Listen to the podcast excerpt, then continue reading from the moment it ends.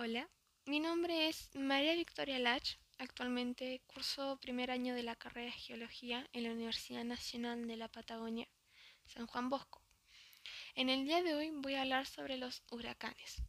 Estos fenómenos meteorológicos son enormes tormentas tropicales caracterizadas por fuertes vientos y lluvias que provocan tormentas eléctricas, inundaciones, y los fuertes vientos pueden llegar a arrancar árboles, levantar tejados de edificios, volar coches y producir en el mar grandes olas.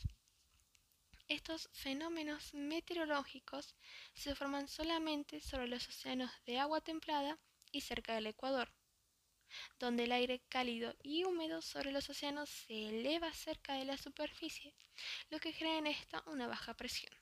Y este nuevo aire se vuelve cálido y a medida que se eleva empieza a enfriarse. Luego, el agua en el aire empieza a formar como un sistema de nubes, lo que provoca que este sistema gire y crezca. Y los vientos empiecen a soplar en dos direcciones dependiendo de dónde se origine el huracán. Lo más curioso de todo esto es el por qué los huracanes se forman en determinados lugares y no en todas partes del mundo.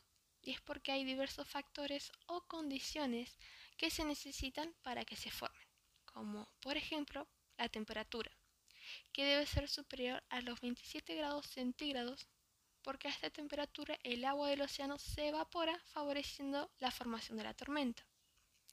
También está la humedad como factor, porque los huracanes necesitan la energía de evaporación como combustible, por lo que debe haber altos niveles de humedad, que ocurre mayormente sobre el mar.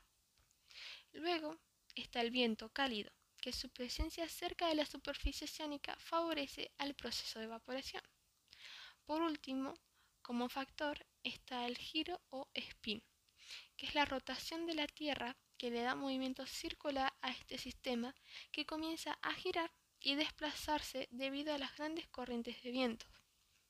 Es por esto que los lugares más propensos a los huracanes son México, Estados Unidos y el Caribe.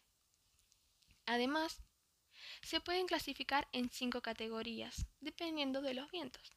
Por ejemplo, si la velocidad es de entre 74 y 95 millas por hora, es de categoría 1 y el daño que provoca en la Tierra es mínimo.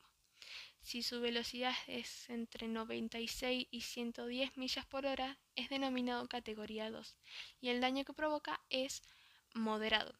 Si su velocidad es entre 111 y 129 millas por hora, se denomina categoría 3. Por otro lado, si la velocidad es de, es de, entre 131 y 156, se considera como categoría 4 y el daño que provoca es extremo.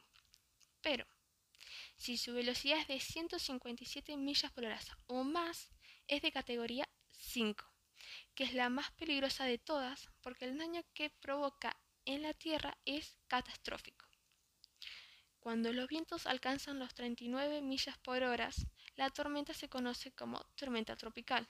Y cuando llega a los 57 millas por hora se denomina ciclón tropical o huracán. Y por último, como dato curioso, el huracán más destructivo fue el huracán Katrina, que ocurrió en el año 2005 en Estados Unidos, siendo de categoría 5 con vientos de más de 280 km por hora. Provocó 1.856 muertes, inundaciones debido a mayormente al oleaje en los estados de Luisiana, Mississippi y Florida, siendo el lugar más afectado Nueva Orleans. Y provocó graves daños en estructuras. Muchas gracias por su atención.